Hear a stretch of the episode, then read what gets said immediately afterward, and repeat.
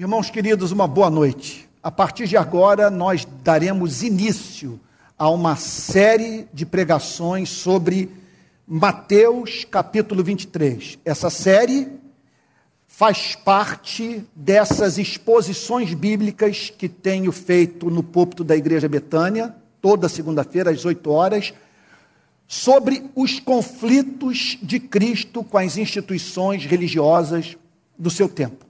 Então vou pedir que você abra a sua Bíblia no Evangelho de Mateus, capítulo 23. A minha intenção é analisar é o, o capítulo praticamente todo. Então hoje eu só vou ler alguns poucos versículos e com o propósito de nós fazermos uma introdução, análise dessa passagem e mais perseguindo a meta de à luz desse texto, entendermos o que Cristo identificou como profundamente patológico na cultura de espiritualidade dos seus dias. Então, diz assim o texto de Mateus: Então Jesus falou às multidões e aos seus discípulos.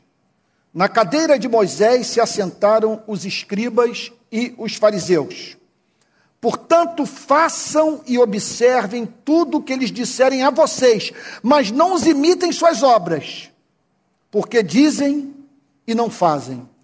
Atam fardos pesados, difíceis de carregar, e os põem sobre os ombros dos outros, mas eles mesmos nem com o dedo querem movê-los.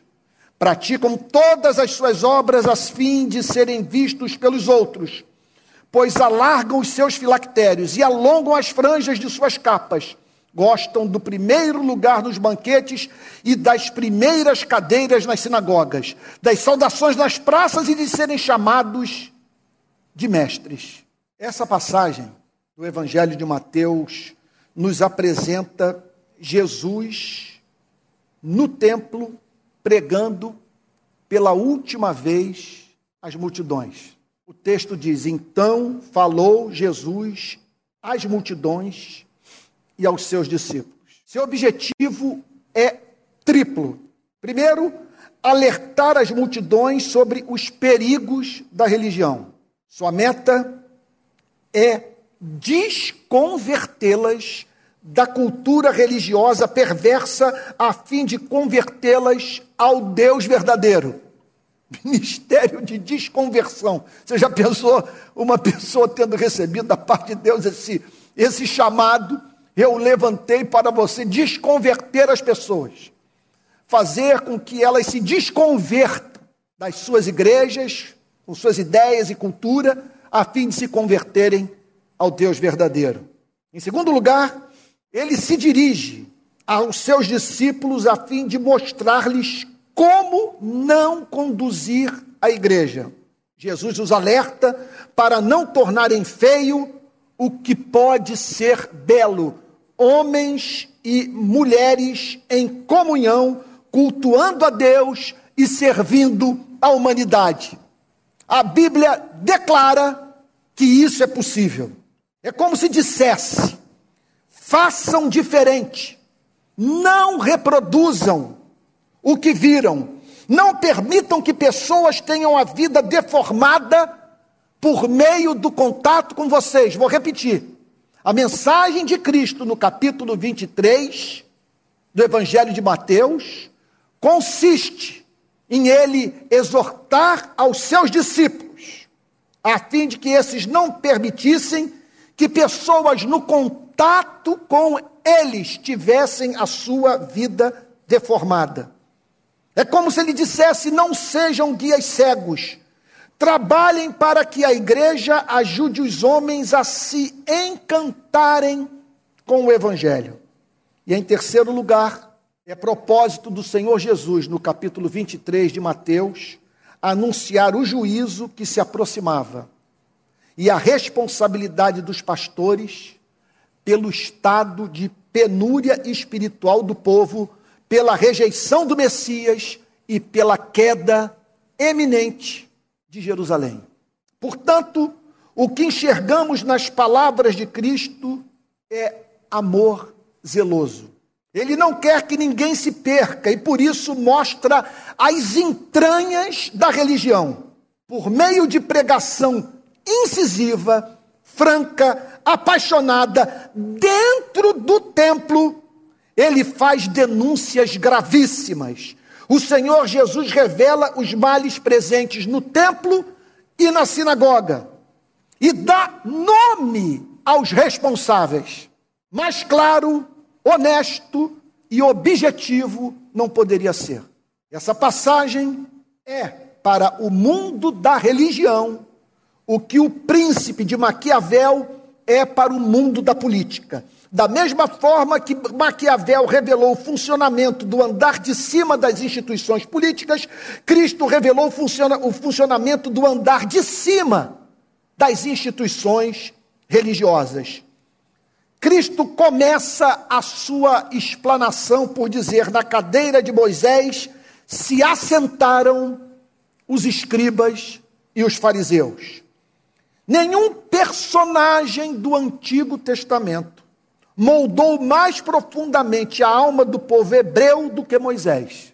Tudo o que os sábios, profetas e poetas vieram a falar depois de Moisés foi ensinado com base no que Moisés escreveu. Todas as leis civis, cerimoniais e morais tinham como alicerce a sua mensagem. Estar sentado na cadeira de Moisés significava falar em seu lugar, declarar-se porta-voz da sua mensagem e intérprete fiel do Pentateuco. Deus falara a Moisés, que registrara o conteúdo da revelação em cinco livros os escribas e fariseus declaravam que o Deus que havia falado por meio de Moisés agora falava por meio deles. Ninguém pode ocupar o lugar de porta-voz da palavra de Deus impunemente. Sentar-se na cadeira de Moisés. Pessoas saindo de seus lares ansiosas por ajustarem suas vidas à vontade de Deus vindo pelo caminho na direção da sinagoga, pedindo para Deus falar por meio da boca do escriba, prontas, portanto, para tomarem decisões pessoais, reverem crenças e construírem seu conceito de Deus com base no que o estudioso das Escrituras haveria de ensinar. Como mensurar o poder de quem está sentado na cadeira de Moisés? E de igual modo, como mensurar o poder de quem hoje se põe de pé no púlpito de Jesus Cristo? O que Jesus tem a dizer aos seus discípulos e à humanidade é que os mais altos postos eclesiásticos podem ser ocupados por doentes, canalhas e mentirosos. A igreja pode abrir caminho para que o anticristo suba ao púlpito. Tais homens se levantam em nome de Cristo, animados, porém, pelo Espírito que faz oposição a Cristo, a fim de fazer com que pessoas sejam desviadas do Cristo real. Como declara o teólogo inglês John Stott, abre aspas, os maiores perturbadores da igreja não são os que se lhe opõem de fora, que a ridicularizam e a perseguem, mas aqueles que de dentro dela tentam alterar o evangelho. Não devemos ficar deslumbrados, como acontece a muitas pessoas, com a personalidade, os dons ou a posição dos mestres da igreja. Eles podem dirigir-se a nós com grande dignidade, autoridade e erudição. Podem ser bispos ou arcebispos professores universitários ou até mesmo o próprio Papa. Mas se nos trouxerem um evangelho diferente daquele que foi pregado pelos apóstolos e que se encontra registrado no Novo Testamento, devem ser rejeitados. Fecha aspas. A partir do terceiro versículo do capítulo 23 de Mateus, Cristo começa a descrever a conduta dos líderes religiosos do mal. Diz o Senhor Jesus: Fazei e guardai, pois, tudo quanto eles vos disserem, porém não os imiteis nas suas obras, porque dizem e não fazem. Muito do que aqueles homens diziam acreditar e ensinavam era verdadeiro, presta atenção nisso.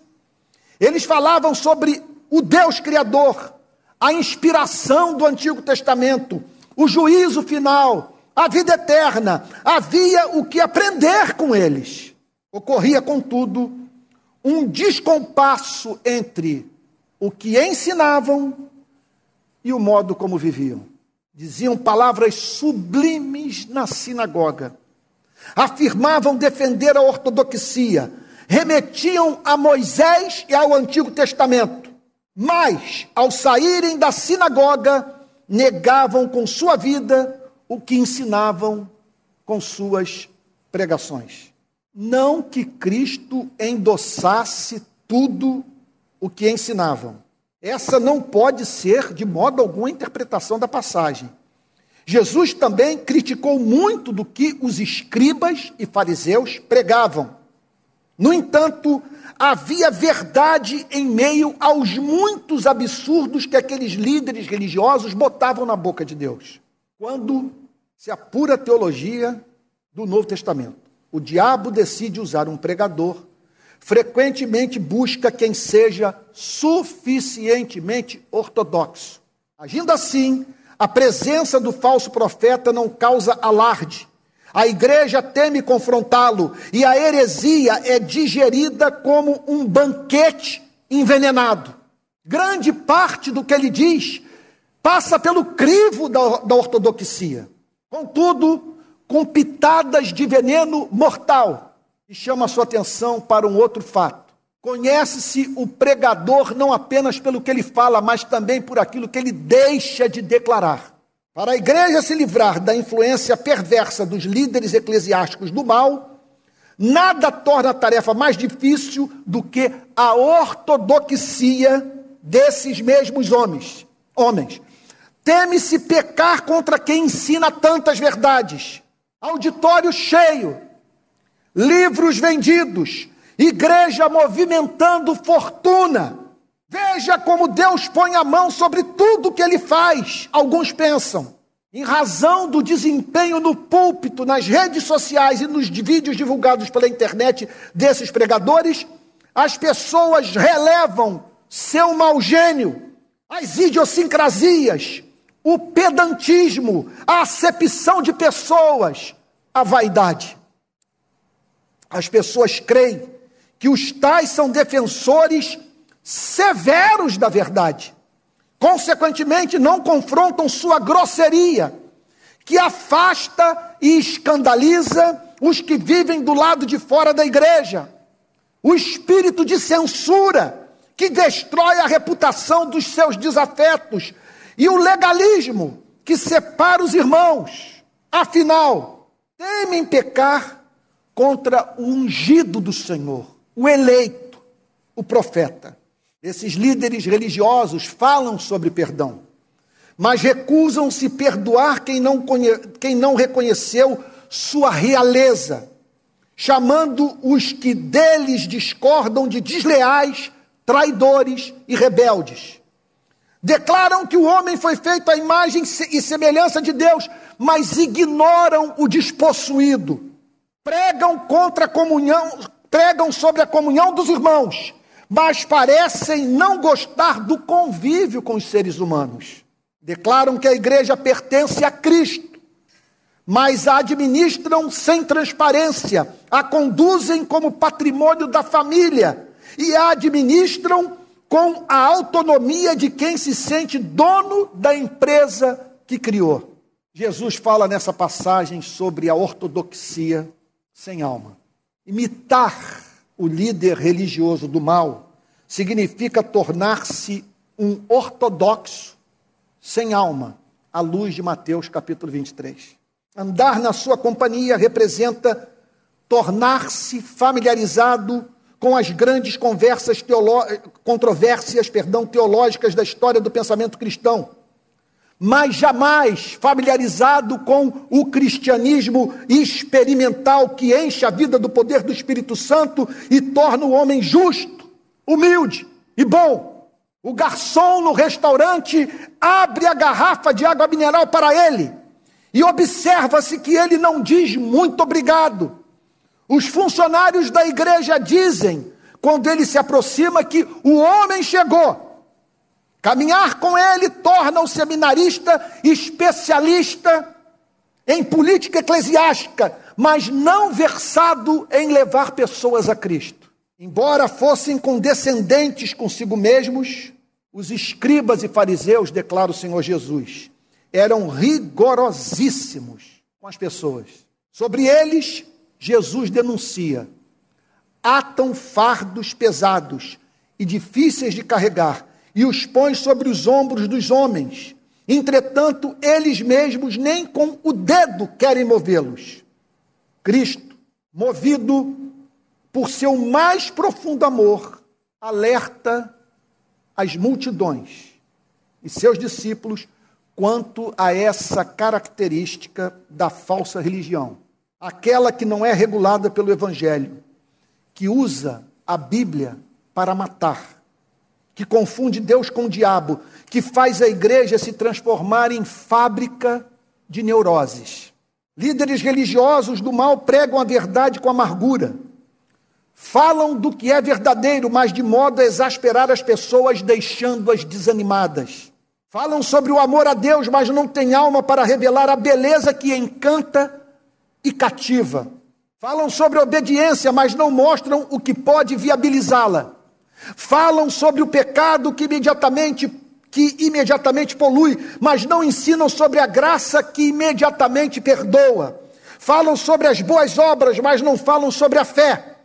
O problema não, o problema não está apenas no conteúdo do que ensinam, mas na forma, no tom, no espírito.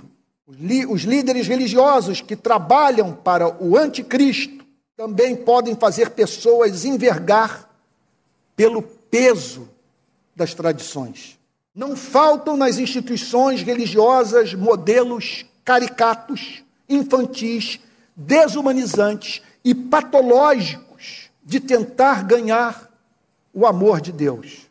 Repito, não faltam nas instituições religiosas modos caricatos, infantis, desumanizantes e patológicos de tentar ganhar o amor de Deus. Cristo certamente também está falando sobre esse mundo de leis inventadas pela religião, que acabam levando o crente a agasalhar ódio secreto por Deus. Como nos lembra o comentarista bíblico britânico é, Tasker, é. J. Tasker, abre, abre aspas. É, quando, quando insistem os escribas e fariseus na meticulosa observância das minúcias da lei, ou irrazoavelmente ampliam a esfera em que um preceito particular deva ser considerado vigente, ou propriamente dita, deixam de ser os guias para serem os opressores da humanidade. Fecha aspas. Há testes que devemos aplicar às tradições religiosas. Elas glorificam a Deus, descomplicam a vida, simplificam a relação com o Criador, promovem a justiça, suavizam a existência, têm fundamento na Escritura, configuram princípio ético que o amadurecimento e a evolução moral da igreja, deixa eu repetir, configuram princípio ético que o amadurecimento e a evolução moral da igreja não devem modificar, ajudam o amor. Quer dizer, princípios que funcionaram há 350 anos, ou aplicação de princípios que funcionou há 350 anos, mas que agora se tornaram em verdadeiro anacronismo. Outra questão, fazem, fazem-nos ganhar tempo a ser empregado no serviço ao próximo, aproximam-nos de Cristo. Jesus também chama a atenção nessa passagem para a hipocrisia associada à falta de compaixão desses especialistas em Bíblia. Eles sobrecarregam as pessoas com seus fardos, mas não demonstram interesse em lhes oferecer a mínima ajuda para que cumpram o que lhes foi prescrito. Em sua vida pessoal, esses falsos mestres encontram sempre uma forma de se desincumbir das árduas tarefas que impõe ao próximo. Que Deus tenha misericórdia de nós. Como o evangelho é irracional, por, por ir contra o senso comum e apresentar um caminho de redenção inusitado, haverá sempre quem voluntariamente ofereça seu pescoço para receber a canga da religião.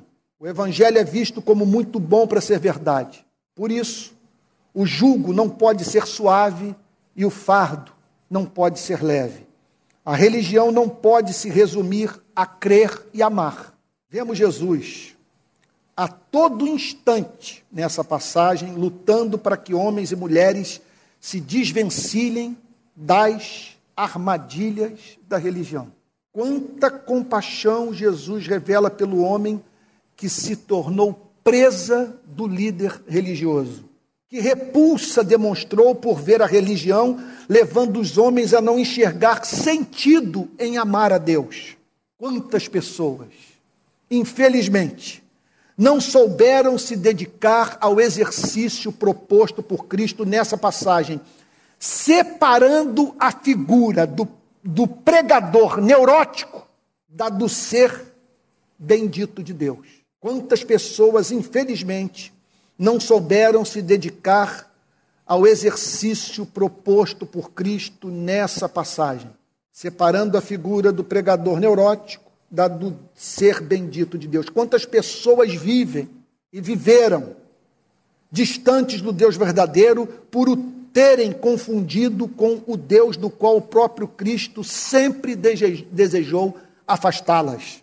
Que armadilha satânica milenar é tornar a moral opressiva, a fim de que os homens vejam como opressiva a relação com Deus.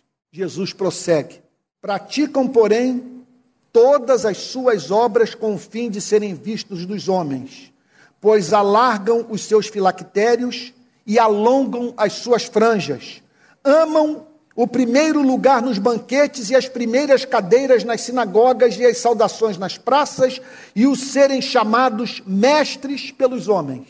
Os homens são reis destronados. Nós perdemos a glória original.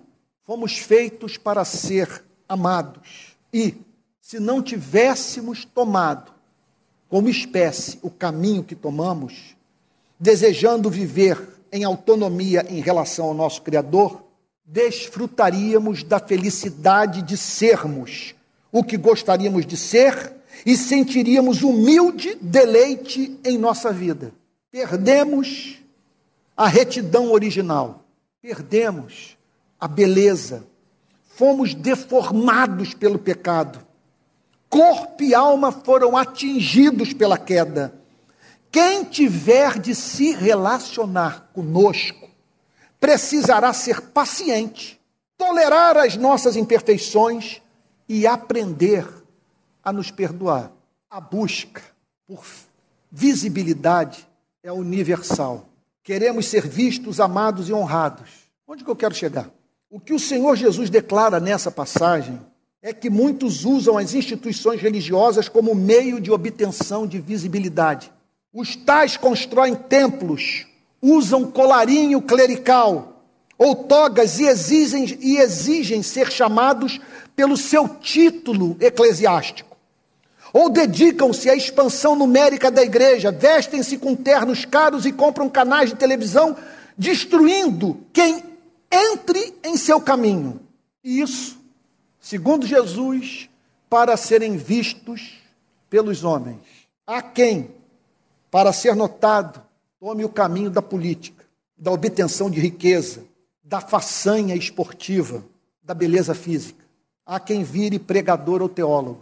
Seja da maneira que for, a realidade é que há muitas maneiras de buscar a honra pessoal no ministério. Quem se relaciona com líderes vaidosos sente-se usado. Suas amizades não são longas, pois esses líderes valorizam as pessoas na exata proporção de quanto elas colaboram para a construção do seu império ou para a projeção da sua imagem pessoal. No dia em que tais pessoas divergirem, pecarem ou fizerem algo que demonstre autonomia ou risco, serão descartadas com facilidade. Quando os líderes religiosos do mal sentam à mesa, há muitos enfadam com o seu narcisismo, que exalta projetos pessoais ou realizações. Como a meta não é servir, mas ser popular, seu comportamento não é espontâneo. Eles são pragmáticos, visam a fama, não a beleza. Não se imaginam praticando o que não vai contribuir para a sua projeção. O líder religioso do mal sente alegria em ouvir as pessoas o chamarem por títulos e formas de tratamento pomposas, como reverendo, senhor, doutor, teólogo, bispo, apóstolo, patriarca. Ama ser chamado mestre pelos homens.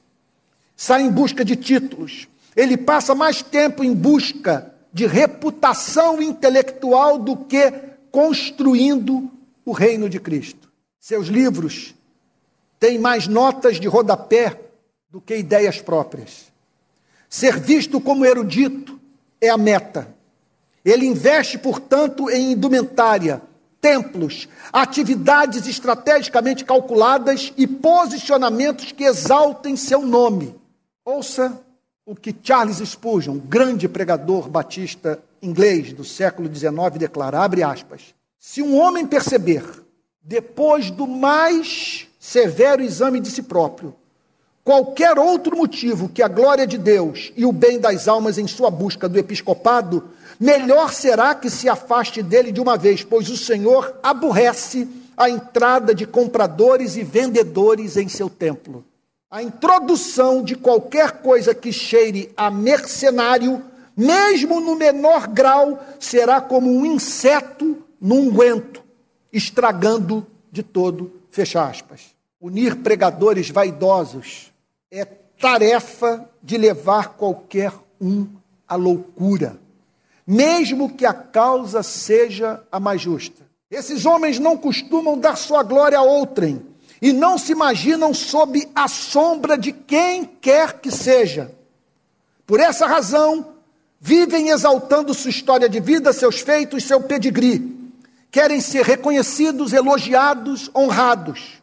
As contendas entre esses ministros em busca de, da construção do seu reino são constantes. Frequentemente, seus, almo seus almoços incluem no cardápio comentários sobre a última notícia trágica sobre a vida do rival a quem invejam. Muitos celebram a queda de quem deveria ser amado como irmão, ou adoecem quando esse mesmo irmão é honrado. Eles perderam o contato com a sua finitude. Como escreveu o filósofo francês Jean Guiton, abre aspas, ser humilde é reconhecer-se tal como é, insignificante. A partir dessa constatação, a vida se transforma. Cessamos de viver na mentira excessiva e de ser insuportável aos outros. Se a pequenez é a nossa verdade, disse João Crisóstomo, não há virtude mais justificada do que a nossa modéstia, e erro mais decepcionante do que o orgulho. Fecha aspas. Eu concluo essa primeira parte da exposição do Salmo 23 dizendo o seguinte: Eu não sei como homem, como esses homens conseguem ler o sermão do monte e não se sentirem absolutamente carentes da graça divina. Jesus morreu vítima desse sentimento de inveja, fruto do orgulho presente na liderança religiosa judaica do seu tempo. E, incompreensivelmente, vemos muitos líderes de igrejas e denominações cristãs agirem da exata mesma forma em nossos dias. Sei que eu fui muito duro nessa noite, mais uma vez, mas eu estou examinando hoje uma das passagens mais duras da Bíblia. Jesus foi muito contundente naquele dia no templo. E o que eu procurei fazer nessa noite foi estabelecer pontes entre o que o Senhor Jesus percebeu na liderança religiosa dos seus dias e o que pode ser constatado hoje nas lideranças religiosas das igrejas evangélicas em especial. Eu confesso que nessa noite estou sob o impacto desse capítulo 23 e encerro essa pregação pedindo a Deus graça para mim e para você, porque não há nada mais trágico na vida de alguém envolvido com atividade religiosa do que ser visto como por Cristo, tal como Cristo via esses líderes religiosos do seu tempo. Que aprendamos a ver tudo à luz da eternidade, do caráter efêmero das nossas vidas, da nossa pecaminosidade. Não é fato que se aqueles que tanto nos honram convivessem conosco, perderiam grande parte do encanto que sentem por nós. Me permita aqui fazer uma aplicação autobiográfica. Muito do que eu faço é público, me tornam conhecido. E em meio aos ódios ou expressões de ódio das quais eu sou objeto, muita manifestação de apreço, de solidariedade, de carinho e muita gente que me honra. Mas invariavelmente passa pelo meu coração um temor, porque a Bíblia nos adverte quanto ao fato de que aquilo que é exaltado pelos homens causa repugnância ao coração santo de Deus. E que uma coisa é, é recebermos a nossa recompensa nesse mundo, termos o, o nosso trabalho reconhecido pelas pessoas, ganharmos visibilidade com isso. Agora, outra coisa, e nem sempre essas coincidem é naquele grande dia ouvirmos o Senhor se dirigir a nós, a fim de dizer: Vinde bendito do meu Pai para o reino que eu tenho preparado para você. Porque você foi misericordioso, compassivo, humano, foi verdadeiro. O que você fez foi por amor a mim e ao próximo. O que você obteve de honra por parte das pessoas foi subproduto do exercício do amor, não o objetivo da sua carreira. Porque eu tive fome, você me deu de comer. Eu tive sede, você me deu de beber. Eu estava nu e você me vestiu. Estava preso sozinho e você foi me visitar. E você o fez no anonimato. Na maior parte das vezes, nem mesmo consciência dessas obras você teve. E nas horas em que emergia a tentação do envaidecimento, você dizia para si mesmo: Fiz o que era a minha obrigação. Não há nada de extraordinário nisso. É o que me cabe fazer em razão de ser objeto de um amor tão incompreensível, tão radical, tão presente em minha vida. O amor que o meu redentor tem por mim próximas, nas próximas segundas-feiras, nós vamos ter momentos talvez até mais difíceis do que o que tivemos nessa noite. Mas eu estou absolutamente certo que se lermos, interpretarmos e aplicarmos com cuidado o capítulo 23 do Evangelho de Mateus, nós vamos ser é, guardados do risco de fazermos parte do rol de seres humanos que mais causaram repulsa a Cristo, segundo relato dos quatro evangelhos. Não há ser humano para o qual o Senhor Jesus tenha se dirigido de uma forma tão enfática como essa, tal como ele se dirigiu à liderança religiosa dos seus dias. Realmente, a quem muito foi dado, muito lhe será cobrado. E ninguém fala em nome de Deus impunemente. Para ser franco, deixe-me lhe dizer algo: que por mais profunda que seja a nossa compreensão da graça, lidemos com tudo isso com muito temor. E não permitamos jamais que as patologias que são inerentes à vida do templo nos contaminem, fazendo com que percamos a beleza, tudo seja tornado artificial em nossas vidas. E em vez de vivermos para a glória de Deus e para o serviço ao próximo, nos dedicarmos à construção de um império pessoal. Que Deus nos ajude a seguir o exemplo de Cristo. E sendo rico, se fez pobre para enriquecer a muitos, e que certa vez foi encontrado curvado, lavando os pés dos seus discípulos. Ele é a nossa referência. E que o seu Espírito nos conceda graça para que sejamos parecidos com Ele. Que Deus o abençoe e uma boa noite.